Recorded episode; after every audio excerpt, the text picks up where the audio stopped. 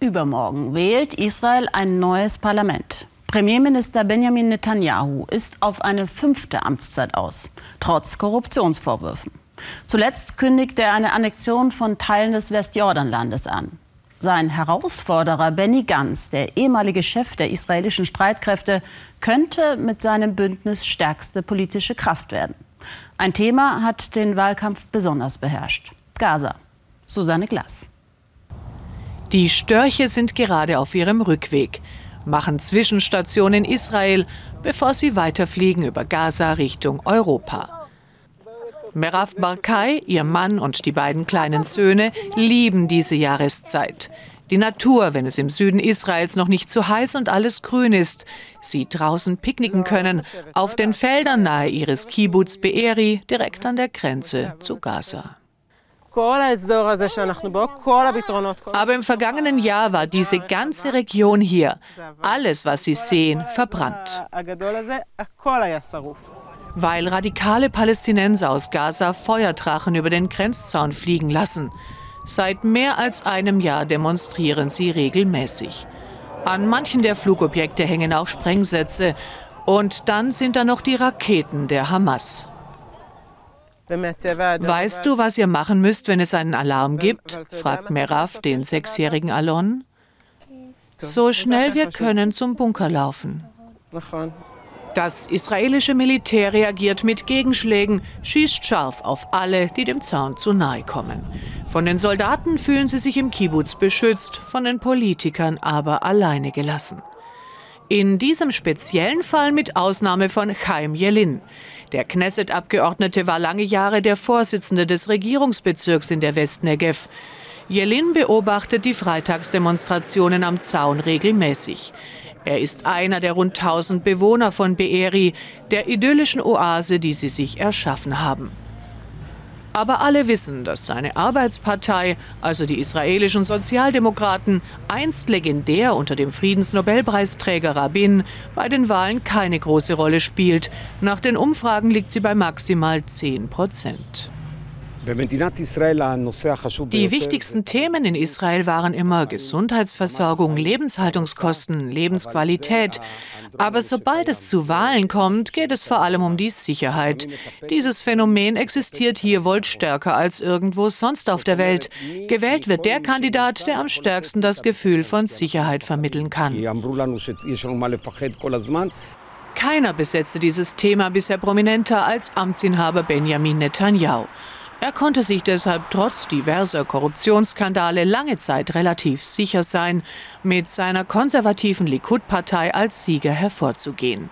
Im Endspurt des Wahlkampfs machte Netanyahu nochmals Zugeständnisse an die rechten Hardliner und kündigte an, im Falle eines Sieges Teile des von Israel besetzten Westjordanlands zu annektieren.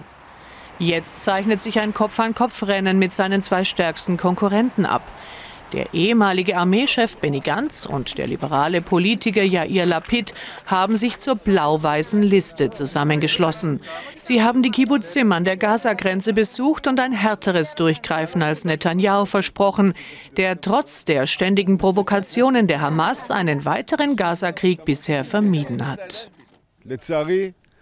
Leider hat die Regierung für die Verbesserung der Sicherheit nichts getan, außer die sehr wichtige Grenzbarriere auszubauen. Wenn wir die Regierung stellen, werden wir diese Politik ändern und eine strenge, strikte Strategie verfolgen. Die allgegenwärtige Bedrohung, das ständige Geräusch der Überwachungstonen und kleinere Explosionen in der Nähe des Grenzzauns gehören in den Kibbutzim mittlerweile zum Alltag. Merav hat eine Nachbarin aus Deutschland. Florentin Lemp-Dagan lebt mit ihrem israelischen Mann und den drei Kindern seit vielen Jahren hier. Sie glaubt, dass die israelische Regierung bisher kein wirkliches Interesse an einer Friedenslösung mit den Palästinensern hatte. Weil es einfacher ist, äh, Menschen zu regieren, die sich in einer Ausnahmesituation befinden, die äh, gestresst sind, die Angst haben, die sich jemanden wünschen, der äh, kommt und Ordnung macht. Haim Jelin mit seinen vielen Jahren Politikerfahrung beklagt, dass dieser Wahlkampf zwischen den Lagern so schmutzig und unkultiviert geführt worden sei wie bisher kaum ein anderer. Wir sind an einem Scheideweg angekommen. Weil die Spaltung der Gesellschaft in rechts und links tiefe Gräben geschaffen hat. Deshalb sind diese Wahlen so wichtig. Die neue Regierung wird nicht nur eine Entscheidung darüber treffen müssen, was mit Gaza passiert, sondern auch, wie wir die Gesellschaft einen, einen jüdischen und zugleich demokratischen Staat erhalten und wie wir mit Trump umgehen, der zwar pro-israelisch, aber auch unberechenbar ist. Wie die meisten Israelis glauben sie auch in Be'eri nicht daran, dass sich durch die Wahlen grundlegend etwas ändert. Nach den Umfragen dürfte es bei einer rechten Regierungskoalition bleiben, bei der die Siedlerpartei und die Ultrareligiösen wieder einmal das Zünglein an der Waage bilden. Und selbst diejenigen, die wie Florentin keine Netanyahu-Fans sind, befürchten, dass sie sich in einer neuen Regierung noch schlechter vertreten sehen. Den in Israel in jeder Wohnung vorgeschriebenen Bunker haben sie bei sich zu Hause zum Kinderzimmer gemacht. Den Alarm nehmen sie routiniert. Du hast zehn Sekunden Zeit, um, äh, um in den Schutzraum zu gehen. Dann wartest du, bis du den Bumm hörst. Dann wartest du noch ein bisschen, um zu gucken, ob nicht noch mal was kommt. Und dann gehst du wieder raus und lebst dein Leben weiter. Meraf und ihre Familie beim Picknick draußen auf den Feldern wollen sich in ihren glücklichen Momenten den Optimismus nicht nehmen lassen, dass sich ihr Leben hier doch noch friedlicher weiterleben lässt. Es muss jemand auch dafür sorgen, dass es für die Palästinenser wieder Hoffnung gibt. Heute, in diesen wertvollen Minuten, wo wir draußen spielen und essen können, haben wir alle Probleme kurzzeitig vergessen und unseren Traum gelebt. Ich glaube fest daran, dass jeder Mensch solche Momente braucht. Wenn alle etwas zu verlieren haben, was ihnen wertvoll ist, werden sie auch alles unternehmen, um in Frieden zu leben.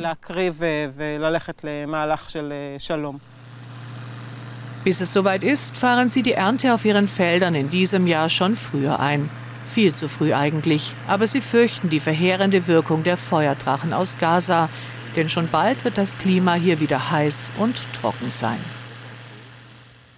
Dazu auch unser Podcast, den Sie auf unserer Weltspiegel-Webseite und in der ARD-Audiothek.